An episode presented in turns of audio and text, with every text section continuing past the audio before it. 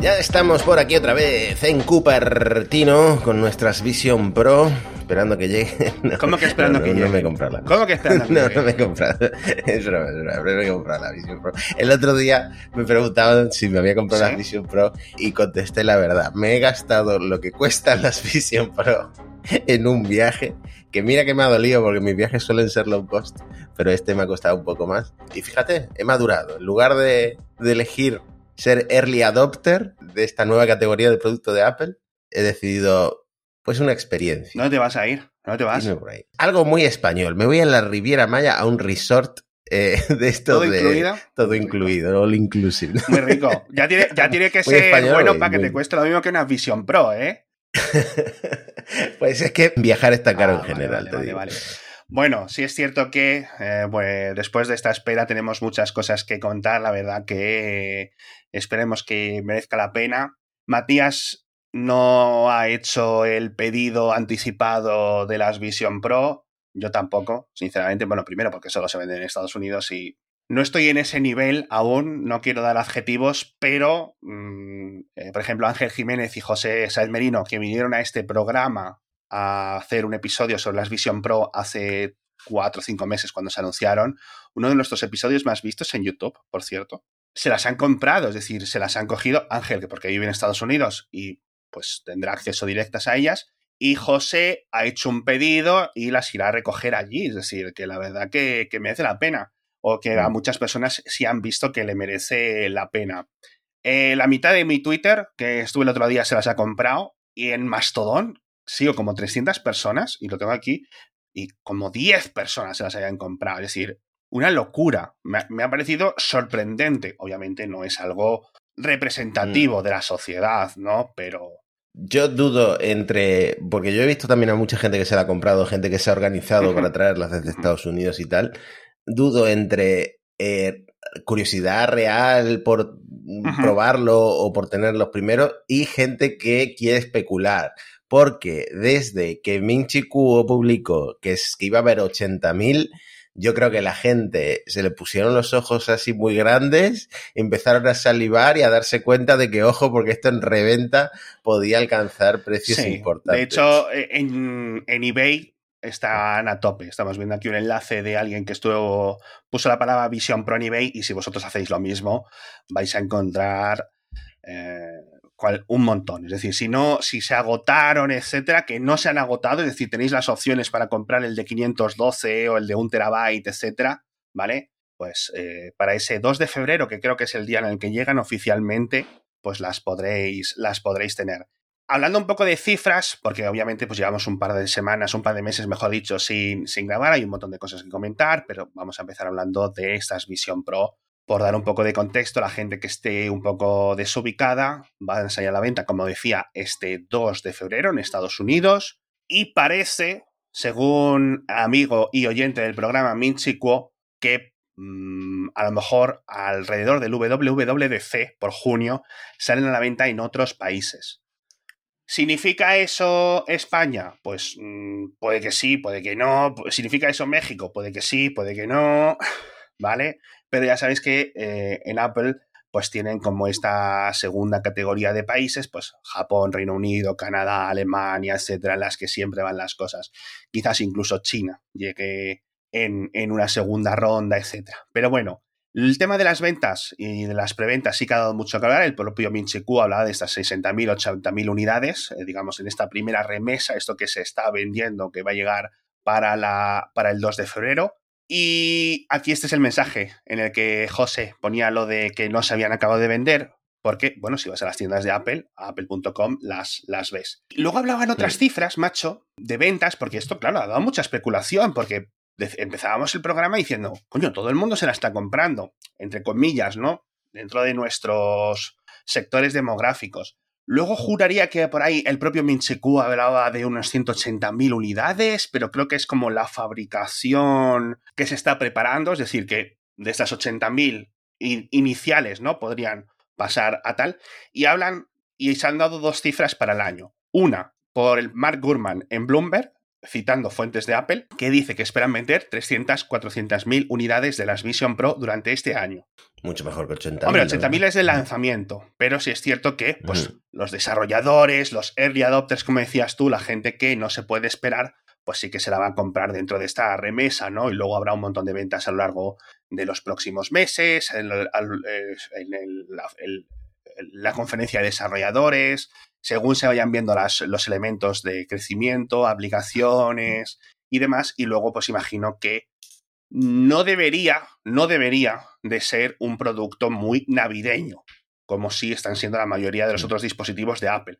Es decir, no creo que haya un aumento de ventas de los Mac Pro en Navidades o de los eh, Cinema Display. Hombre, es que una cosa es comprarle a tu hijo la Nintendo Switch y otra cosa es gastarte 3.500 dólares, que en España van a ser 4.000 y pico de euros en una, en una de estas gafas. No, eso es, eso es. Yo lo que estuve mirando es tema reviews que todavía no han salido, em, pero Mark Gurman comentó que a finales de este mes deberían salir porque ya ha habido como ese briefing, que de hecho el briefing, estamos grabando esto a, 23 de enero, pues el briefing va a ser hoy en Estados Unidos, el briefing con la prensa, que es donde eh, pues presentan el dispositivo para, para, la prensa y luego se lo dan para que, para que hagan la review en casa.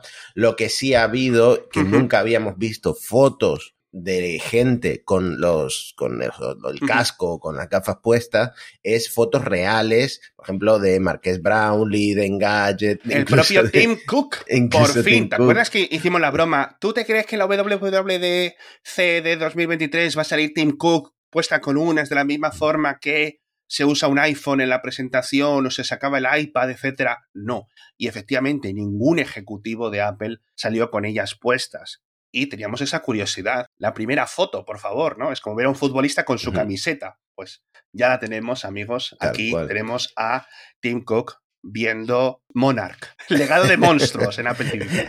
Oye, pues te voy a hacer un resumen muy resumido de lo que ha dicho, pues, por ejemplo, Marques Brownlee y tal, en The Verge, en Gadget, en estas primeras impresiones. Venga. Pesadas. Pesadas es el resumen. Se, se nota el peso a partir de los 15 minutos de uso ya no es una cosa tan inmersiva para ver una película, eh, no es una cosa que puedas estar usando dos, tres horas, que es lo que duran hoy en día las películas, porque se acaba notando el peso. Me imagino que tienes que tener la cabeza, la cabeza descansada en el reposacabezas o donde sea, ¿no? Luego, alguno de estos que hizo esa, em, esas primeras impresiones sintió algún mareillo y otros no conseguían que se viera con toda la nitidez, pero ajustando, porque hay varias cosas ajustables y diferentes tallas, lo que es el sello de las gafas, luego las bandas, hay dos tipos de bandas, pues ajustando todo eso y tal, al final consigues que se vea todo lo nítido que Apple quiere que se vea en esta super pantalla de más de 4K cada, cada ojo, ¿no?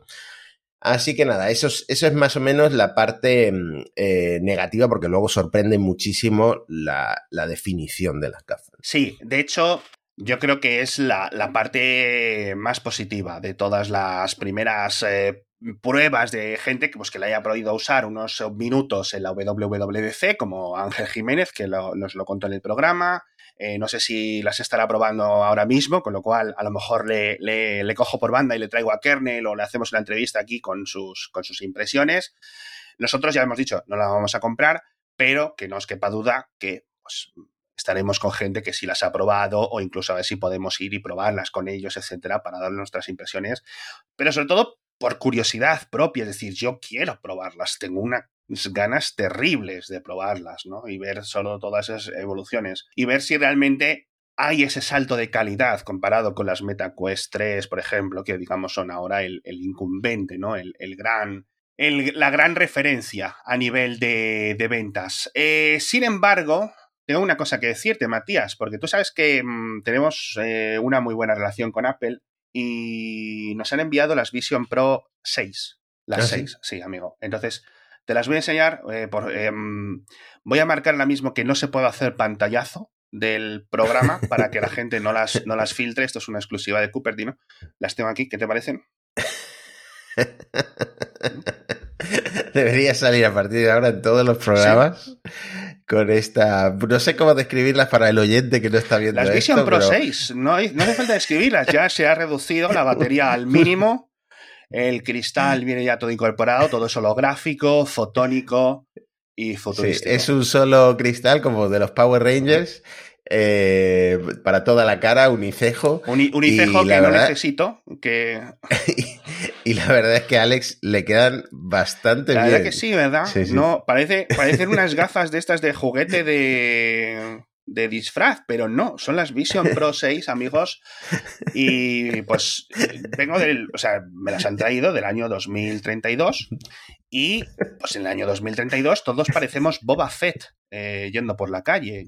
Yo os aviso, es simplemente el futuro, eh, amigos. Esto es como, cómo se va a vivir.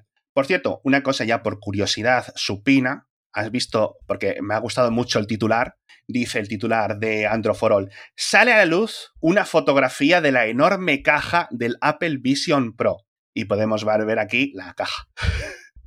Esto solo es Apple, tío. O sea, es decir, un titular de la caja de las Vision Pro. O sea, es que me parece, me parece. Es arte, es arte. Es decir, este tipo mm. de mm, cultura popular, tecnología, eh, periodismo, redes sociales, contenido, etcétera, me parece, me parece magia. Me parece magia vivir en, un, en, este siglo eh, en el que vemos este tipo de titulares. Por fin vemos la caja de un producto. Me parece, me parece mágico. Nosotros enseñando. También tiene que hablar la, funda, que no sé si costaba como 300 dólares, 200 dólares, una cosa así. No, me, quedé con la cifra y dio que, dio que mm. hablar, ¿no? Hay bastantes accesorios, la verdad que es todo muy curioso. Eh, bueno, yo la verdad que tengo bastantes eh, ganas de probarlo. Sin embargo, como no podía ser de otra forma, no tenemos lanzamiento de Apple sin drama y en esta ocasión ha venido en forma de aplicaciones, con dos grandes ausencias en su lanzamiento, como van a ser Netflix y YouTube. Sobre las explicaciones, motivos eh, que hacen que estas aplicaciones no vayan a estar en las Vision Pro, se ha escrito muchísimo. De hecho, nuestro compañero Julio César en Apple Coding grabó un episodio también eh, intentando explicar un poco a nivel de desarrollo el por qué, etcétera. Mm, no estoy yo acabado de convencer de, esa explicación, ¿no? De que, bueno, pues sean unos motivos técnicos. A mí esto me parece motivos de negocio, motivos operativos más que de negocio. Sí lo que vamos a tener, bueno, pues no vas a tener YouTube, o si quieres YouTube lo vas a poder tener entrando en youtube.com en ese navegador, una versión especial de Disney Plus. Eso es muy curioso porque la gente que las ha probado dicen que está muy chulo porque puedes elegir como un ambiente, es decir, aparte de la pantalla eh, virtual en la que sale la película o la serie que estés viendo, te crea todo el escenario como si estuvieras en eh, un fondo de pantalla, por decirlo así, ¿vale? Y una de las opciones que tiene Disney es, eh, que recuerdo de las que han comentado, es como Tatooine, me parece, de Star Wars. Entonces, tú estás como en ese mundo desértico y es como tu fondo de todo, ¿vale? Y eso creo que puede estar mm. algo chulo. No es una innovación de la leche, sinceramente, ¿vale? Pero es curiosito, ¿vale? Y, y ese tipo de cosas. Parece que Apple eh, con Disney sí tienen un poco más de miga y van a ir hacia esto. Y en este post de Mac Stories, pues comentan todas las aplicaciones que van a tener soporte nativo o aplicaciones que vas a poder usar la aplicación de iPad, porque recordemos que el Vision, el sistema operativo de las Vision Pro van a poder usar cualquier aplicación que esté disponible para los iPad, ¿vale? Entonces, aquí es donde Netflix tendría que dar permiso explícito y es donde lo ha retirado, porque muchas personas a lo mejor se preguntan, ¿por qué no puedo utilizar la aplicación de Netflix de iPad en las Vision Pro? Porque Netflix no quiere, ¿vale? Es un poco curioso, podéis hacerlo desde la web, etc. Tengo mucha curiosidad con las aplicaciones de deportes, sobre todo las de, las de ver deportes, me refiero. Creo que aquí puede haber mucha innovación en este tipo de, de sistemas. Y francamente, no hay mucho más que comentar. Yo creo que ya sabemos absolutamente todo, ¿verdad? Desde. En pues sí, tengo, yo estoy igual que tú, tengo mucha mm, curiosidad. Yo sé que mm, para mí es una mala inversión porque creo que para trabajar no lo usaría, creo que todavía no está en, bueno, a lo mejor me sorprende y Apple sí ha conseguido que la experiencia de trabajar con varias pantallas virtuales sea espectacular, pero creo que yo solo lo usaría para el entretenimiento. Rollo vas en un avión o, en un tren y, te pones a ver una película, pero honestamente em, yo lo, lo, dejaría en un cajón muy rápido, igual que seguramente me pasaría con gafas más baratas como las, MetaQuest, y, por eso mm, me gustaría que Apple esta, esta noción, este prejuicio que yo tengo, eh, me lo acabara, pues eso, destrozando con eh, una experiencia absolutamente brutal. Por ejemplo, YouTube me da mucha pena que no esté porque veo muchos vídeos en YouTube. Em, se podrá ver desde el navegador y lo que tú quieras, pero la experiencia no, no va a ser lo mismo seguramente. Y eh, Netflix, pues habrá que compensarlo con Disney Plus y con HBO, que sí están, sí están apostando bastante por, la, por las gafas. Sí, bueno, a ver, igual, que, igual que YouTube, Netflix lo puedes ver entrando en netflix.com, ¿vale? Es decir, no van a prohibir. Bueno, de momento no se ha dicho que se vaya a prohibir nada el acceso. Netflix podría hacerlo, ¿no? Detecta si es un Safari de Vision Pro y dices, dispositivo no, no soportado, ¿no? Como si estuvieras entrando desde un Nokia N70 y listo, y ya está, no sé. En fin, con muchísimas ganas de probarlas, pero eso lo dejaremos para próximos episodios, volviendo a recordaros que salen el 2 de febrero, se van los nombres, pero esto sí que me ha llamado muchísimo la atención, y es que uno de los míticos juegos de iPhone, el Fruit Ninja, va a tener una secuela para las Vision Pro llamado Super Fruit Ninja. Y es posible que este sea muy divertido y sea uno de los primeros juegos. También te digo una cosa. Mm, una cosa es tener un iPad de ya era caro un iPad en su época, ¿no? Para el Fruit Ninja, cuando yo, yo me acuerdo que lo compré cuando nació mi primera hija. Un iPad con el Fruit Ninja, 500 euros, etcétera vale, eh, cuatro mil y pico euros para jugar al Super Fruit Ninja, pues me parece quizás un poco, un poco exagerado. Pero bueno, imagino que con el paso del tiempo, pues estas cosas irán eh, limitándose, pero puede ser chulo, puede ser parecido al, al Beat Saber, que en principio yo creo que el Beat Saber debería de salir, ¿no? Ah, no, no, porque creo que la compañía productora del Beat Saber la comprometa.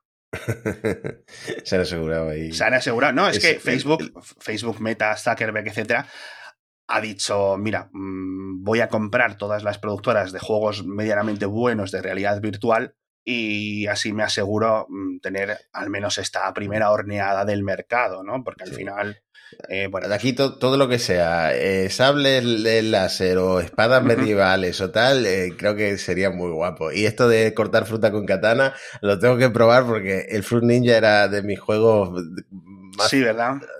De los que más obsesión me causó cuando, hace miles de años cuando todos jugábamos ese tipo de juegos. Sí, la verdad que es que sí que es, fue un juego muy curioso. Yo creo que es uno de los que mejor recuerdo y uno de los que mejor cogió esa transición, ¿no? De, de, control, de control de los videojuegos. Dejas atrás el mando y no solo es que puedas tocar una pantalla, sino que entendió muy bien el tema de los gestos, que ha sido una de las grandes transiciones dentro del mundo del smartphone. Durante 2008 hasta 2012 todo era toca aquí, haz aquí, pincha aquí, no sé qué, un dedito. Y luego, poco a poco, con el paso de los años, tanto en juegos como en aplicaciones en software, en smartphones y en tabletas, nos hemos ido pasando a los deslizamientos. Y yo creo que eso pues, es, muy, es un, un avance muy importante en cuanto a interfaz.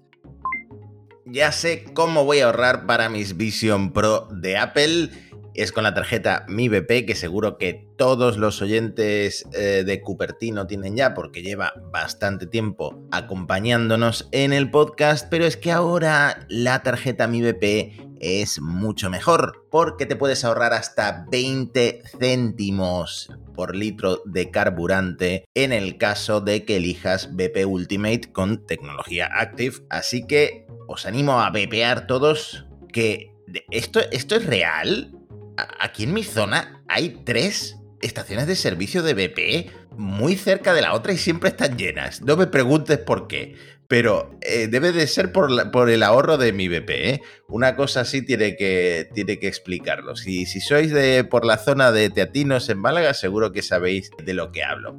Así que nada, muchas gracias a la tarjeta Mi BP y todos a BPar un poco porque la aplicación está disponible en iOS y en Android. Me imagino que algún oyente de Android habrá en Cupertino. Tenemos también más cosas que hablar, más allá de las Vision Pro. Vamos a dejarlo un poco atrás este tema. Eh, ¿Has visto lo del Apple Watch en Estados Unidos, que lo han prohibido la venta, Matías? Sí, eh, por el tema del, medidor este de, mm, glucosa, ¿no? Y simplemente lo que, lo que has decidido, porque no, no ven visos de ganar este tema, es eh, eliminar la opción de, medirla. Es muy curioso porque no es algo que, mm, que ocurra normalmente, ¿vale?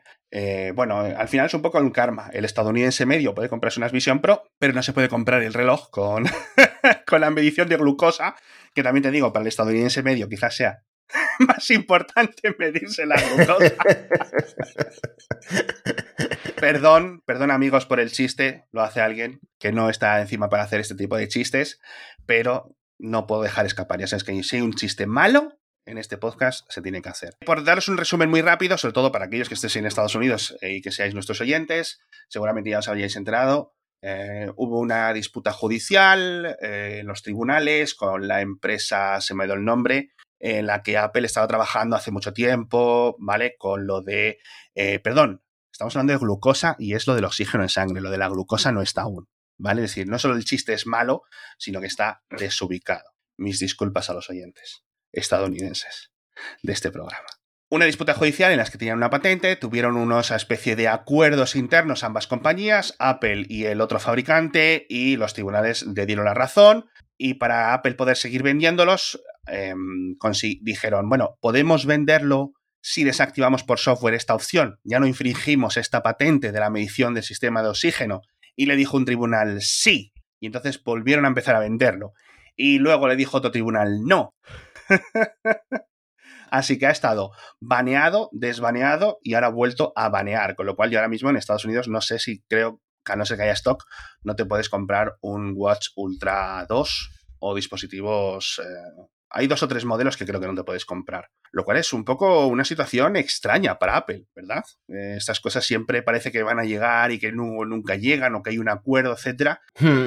Eh, bueno, yo me hizo un poco de gracia que esto le pasara justo en Navidad, pero em, no creo que les, haya afectado mucho a, las ventas navideñas del Apple Watch, que este sí que es un dispositivo bastante navideño, pero que um, dobleguen así a Apple y le obliguen a, quitar una función de uno de sus productos estrellas, pues es bastante curioso. Sí, la verdad que 2023 a nivel de los tribunales ha sido durillo para Apple.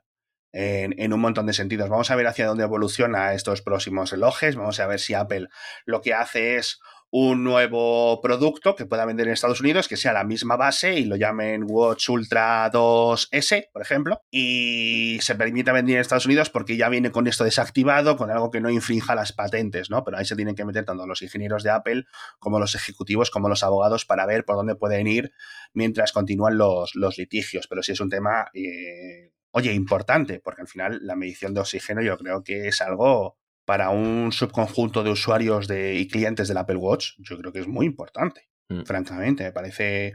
No es algo como te dicen, no, mira, es que no puedes usar Wi-Fi, pero, pero sí es importante, la verdad. Que por cierto, esto lo quería comentar, Matías. volvemos a los de las Vision Pro. En todas estas reseñas iniciales y todas estas pruebas, Apple está insistiendo mucho en que no le digan que es realidad virtual o realidad mixta, que quiere que los periodistas y los influencers, etcétera, utilicen el término computación espacial. ¿Vale? Ya sabes que Apple pues, tiene, tiene, estas cosas, ¿de acuerdo? Es decir, ellos no hacen algo que compita con las MetaQuest o con no sé qué, ellos hacen computación espacial. ¿Y sabes a qué me recuerda? ¿Te acuerdas cuando Apple estuvo 10 años sin decir que sus dispositivos tenían Wi-Fi? ¿Tenían Airport? sí. Los portátiles de Apple no tenían Wi-Fi, Wi-Fi, tenían AirPort. Y de repente un día se cansaron, dijeron ya, se rindieron y dije, vamos, activar Wi-Fi. Pero me, y me recuerda mucho a eso. Y ahora que hablábamos de la Wi-Fi, me, me he acordado de esto, tío, porque me parece algo tan de Apple, ¿verdad? Esto de intentar ¿no? Eh, como, como el refrán, ¿no? Mover montañas, no sé. Me, ha hecho gracia que has mezclado waifu con wifi y has dicho wifi. A ver, es que cuando decimos wifi, que es como se suele pronunciar aquí en, en, España, ¿no? En el español europeo, nuestros oyentes de América nos dicen, qué raro que digáis wifi, hay que decir wifi, wifi, ¿no? Sí, eh, wifi. Pues Tal cual. Mm, yo no, lo de la computación espacial me cuesta a mí, de hecho, si tiras para atrás en los podcasts de Cupertino, digo varias veces computación visual porque me, confundo mm. entre las dos cosas y no es un término muy user-friendly. O sea, realidad. Muy largo. realidad virtual hoy en día lo entiende absolutamente todo el mundo. Pero claro, esto es más que realidad virtual porque también tiene realidad aumentada. Entonces, realidad mixta, pues parecía que iba a ser el término, luego realidad extendida fue un poco lo que Gurman dijo que Apple iba a tirar por ahí, pero computación espacial, esto la gente no lo va a usar más que la prensa, yo creo. ¿eh? Sí, yo creo que, fíjate que el, el ejemplo que dábamos de lo de los AirPort tenía incluso un mejor nombre, es decir, a nivel de pronunciación, marca, etcétera, como mejor que Wi-Fi, mejor que Wi-Fi, francamente, ¿no? Pero bueno, al final es, un poco difícil, ¿no? Creo que Apple se vaya a hacer un poco con, con la suya, pero por lo menos lo van a intentar.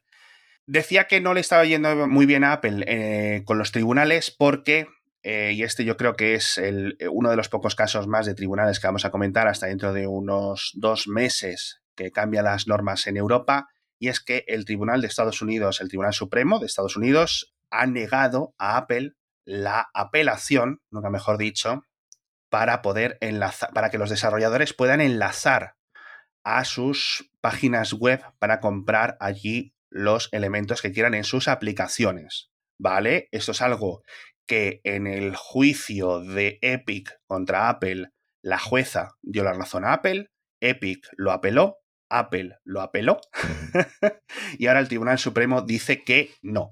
Con lo cual, en Estados Unidos y en todas, yo creo que al menos, no sé si en Estados Unidos, no sé dónde lo va a implementar Apple, se va a poder enlazar a tu propia web para comprar productos, ¿vale? Esto es algo que Apple mm, me parecía una de las normas. A nivel de seguridad lo entiendo, porque puedes eh, eliminar algunos timos, etcétera, pero me parecía un poco estúpido, ¿no? Porque Apple simplemente en muchas ocasiones también lo hacía exclusivamente para rascar ese dinero. ¿Qué es lo que vamos a ver? Eh, algo muy parecido a lo que veis en pantalla, que es un gran aviso cuando pinches en uno de estos enlaces en los que te dice vas a entrar en un enlace externo, cuidado, warning, warning, te van a engañar. Vale. Joder, Estamos, estamos los usuarios. Eh, entre que entras a una web y te dice o aceptas las cookies o tienes que pagar o tienes que pagar. Y esto de Apple ahora, de verdad que vuelve al mundo a ser un poco más sencillo. ¿Tú te imaginas, tú te imaginas, te pones las Vision Pro? Ahora con las, con las Vision Pro 6 no, porque te quita el banner de las cookies automáticamente. Es una función secreta que no tendría que haber dicho. Pero con las Vision Pro, ahora cuando vayas a entrar en Netflix, aceptar el banner de las cookies y estás así para cerrarlo, dando golpes en el aire. Pero bueno, en fin. ¿Qué es lo que dice Apple? A regañadientes dice, vale, cómpralo. Puedes poner el enlace para que vaya a comprarlo. Pero no puedes hacer algo, no puedes poner un mensaje como cómpralo más barato en mi web, ¿vale? O no sé qué, no sé cuánto. Y luego dice Apple algo que ha dicho en otros países donde le han obligado a hacer este tipo de normativas, este tipo de cambios, como Japón, em, Corea del Sur y en Países Bajos, que sigue todo esto en temas tribunales, es que Apple dice que se va a quedar con el 27% de, de la venta. Es decir, vale, lo puedes vender en tu web, pero en vez del 30% me quedo con el 27%. Te quito ese 3%, esos 3 puntos porcentuales, que es la, lo que cobra Visa, lo que cobra Mastercard, la transacción, pero el resto me lo quedo yo porque soy el dueño de la plataforma y ya está, ¿no? ¿Cómo lo va a hacer Apple? Esto ya lo hemos comentado.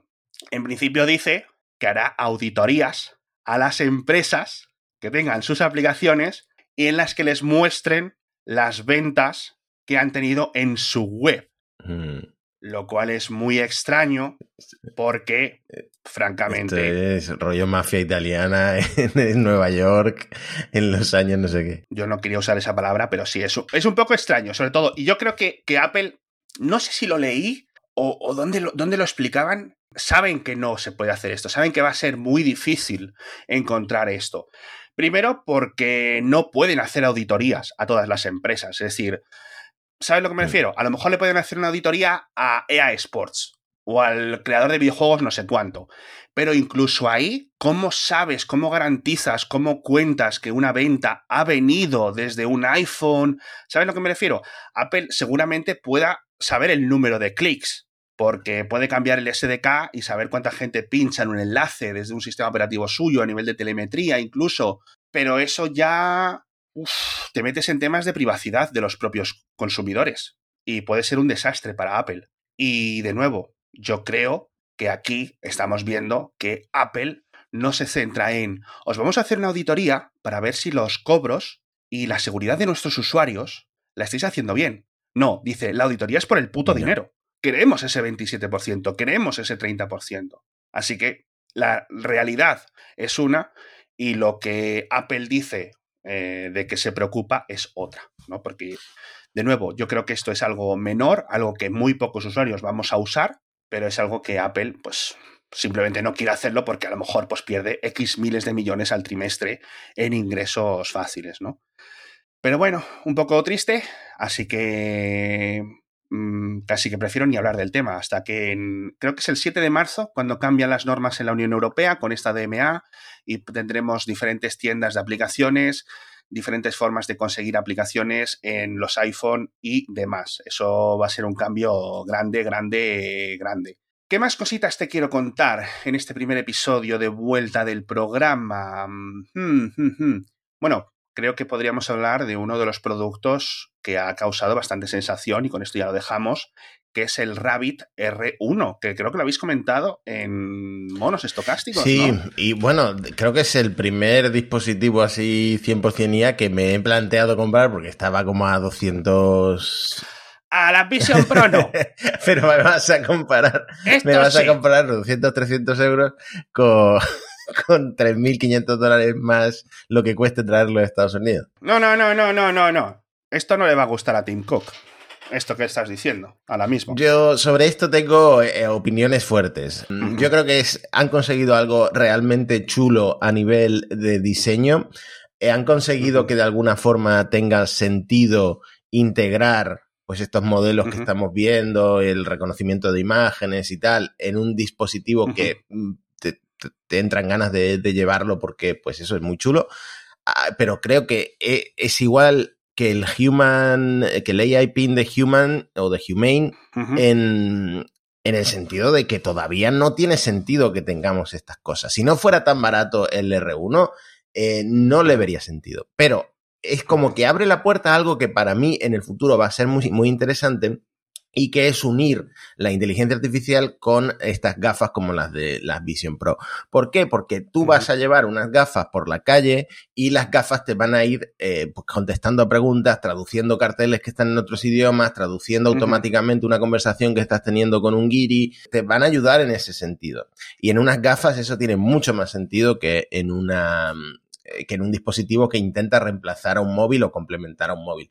Ahora, por lo chulo que es y por el precio, me lo compraría.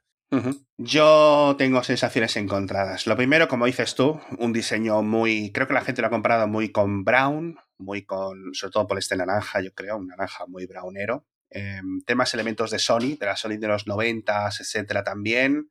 El precio, yo creo que al final le dice a muchas personas: dicen, pruébalo, tampoco. Si lo vas a mandar al cajón, mm. bueno, es una pasta, 200 euros o lo que sea, pero sí que ha causado bastante sensación. Mi problema es que todo lo que puedo hacer este dispositivo lo puedo hacer con el iPhone.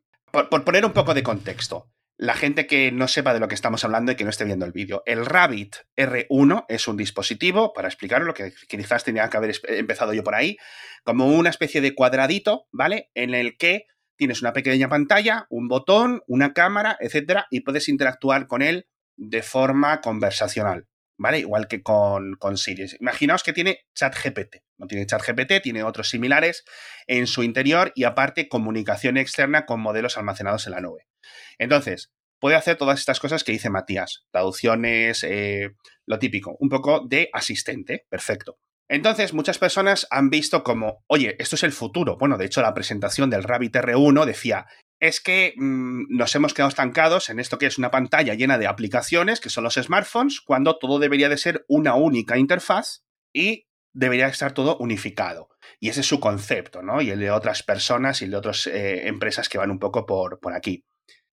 Todo esto yo lo veo, me parece perfecto, me parece guay, creo que, es el, creo que hay mucho elemento del futuro que va a ser así o que va a tener este aire, pero por otra parte, digo, un iPhone, a pesar de que sea más caro, me permite hacer esto. Es decir, ¿por qué no esto no es una aplicación Rabbit R1? ¿O por qué esto no es Google BART?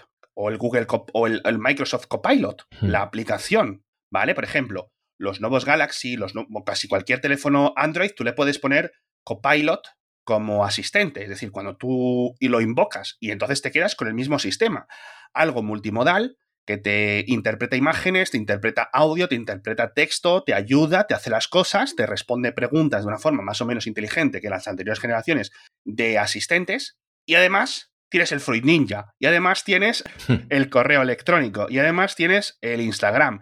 Es decir, yo no veo a la gente dejando Instagram fuera por este tipo de cosas. Algunas personas quizás sí, otras no, etcétera, pero bueno, Aquí, esto lo comenté yo, fui a Binarios hace un par de meses o tres con Ángel Jiménez a hablar del Humane AI PIN, etcétera, y yo decía, todo esto yo lo veo más competencia del Apple Watch. Hmm. Es decir, esta interfaz de que puedes hablar con él, de que tienes un único botón, de que no sé qué, que no sé cuánto, lo tienes en el Apple Watch. Es decir, un Apple Watch con unos AirPods que te traduzca cuando estés en un país en extranjero, etcétera, en tiempo real o con dos segundos de retraso lo que tú estás diciendo o lo que te están diciendo a ti mismo, eso es una tecnología ya existente. Lo hemos visto con Google, lo hemos visto con Samsung, etc. No sé si un dispositivo especializado es la solución, pero quizás me equivoque y quizás sí tenga más sentido desligarlo de los smartphones. En fin, yo creo que con esto lo dejamos. Ya me voy a quitar las Vision Pro 6 de aquí, que parezca un poco el Doc Brown. Yo ya me había acostumbrado. Quiero que vuelvas el episodio siguiente con las gafas. Sí, sí, sí, sí, por supuesto. Así que nada, muchísimas gracias a todos por estar con nosotros, sobre todo a ver los oyentes comentarnos vuestras impresiones sobre las Vision Pro. Eh, si las vais a comprar, si os vais a esperar unos meses, si os vais a esperar al siguiente modelo, cuál sería vuestro límite de precio. Es decir, bueno, yo la compraría pero a 800 euros, yo la compraría pero a 2.500, yo la compraría a 100 euros. Pues cada uno tenemos nuestro techo y nuestros límites, ¿no? Francamente, yo no sé cuál sería el mío, pero sí sé que 4.000 y pico euros, por lo menos sin probarlas, no es el mío no es el mío, no creo que le vaya a aprovechar. Es decir, es mucho, mucho parné, mucha, mucha plata. Yo lo que pienso es que em, este año 2024 va a ser muy interesante para el podcast porque la WWDC tiene que dar pues un giro de 180 grados en el en cómo Apple ha ido afrontando la inteligencia artificial, porque es verdad que la ha ido metiendo en los dispositivos, pues en la fotografía y tal, y que sus procesadores tienen esos motores neurales cada vez más potentes, pero necesita otra estrategia, necesita un nuevo Siri, necesita eh, pues modelos eh, de lenguaje, etcétera, o incluso de generación de imágenes, quién sabe. Sí, sí, absolutamente. Y, tenemos, y vamos a ver muchas cosas, muchos rumores, eh, y además, todo esto aderezado con que la gente ya va a tener en sus manos las Vision Pro y vamos a empezar a ver nuevos desarrollos para eso y a ver en qué acaba. O sea que se viene un año interesante. Sí, yo creo que es exactamente, yo creo que uno de los años más interesantes para Apple. Añadiría en plan toda esta nueva libertad, entre comillas, que vamos a tener en los dispositivos, ahora que los tribunales y los legisladores han metido mano a todo lo que podemos hacer, instalar y comprar en, un iPhone o en un iPad. Yo creo que mm, vamos a poder sacarles mucho más provecho de lo que le estábamos sacando. Vamos a ver hacia dónde evoluciona también Apple Silicon, que tiene, mm, pues la verdad que un potencial tremendo. El coche, seguiremos hablando del coche. Me hace gracia seguir hablando del coche durante 10 años cuando Xiaomi empezó hace 18 meses a decir vamos a sacar un coche y ya está la venta. ah, es un plagio del... Se parece mucho al Porsche no sé cuánto. Vale, pero ya está ahí. Quiero decir, no se andan con historias y con cambios de ejecutivos y con no sé qué, cuánto. Sácame algo, déjame ver. No, eso yo creo que está más parado. En fin, muchísimas gracias a todos y disculpad por, por, la espera. Espero que haya merecido la pena y como dice Matías, pues va a, ser un, va a ser un muy buen año, no solo para Apple, sino para Cupertino, que al final es lo importante, que este podcast tenga un buen año. A mí esta compañía si va para arriba o va para abajo, yo me voy a entretener igual y poco más. Nos vemos la semana que viene con otro episodio de Cupertino. Hasta pronto, chao. Hasta la próxima.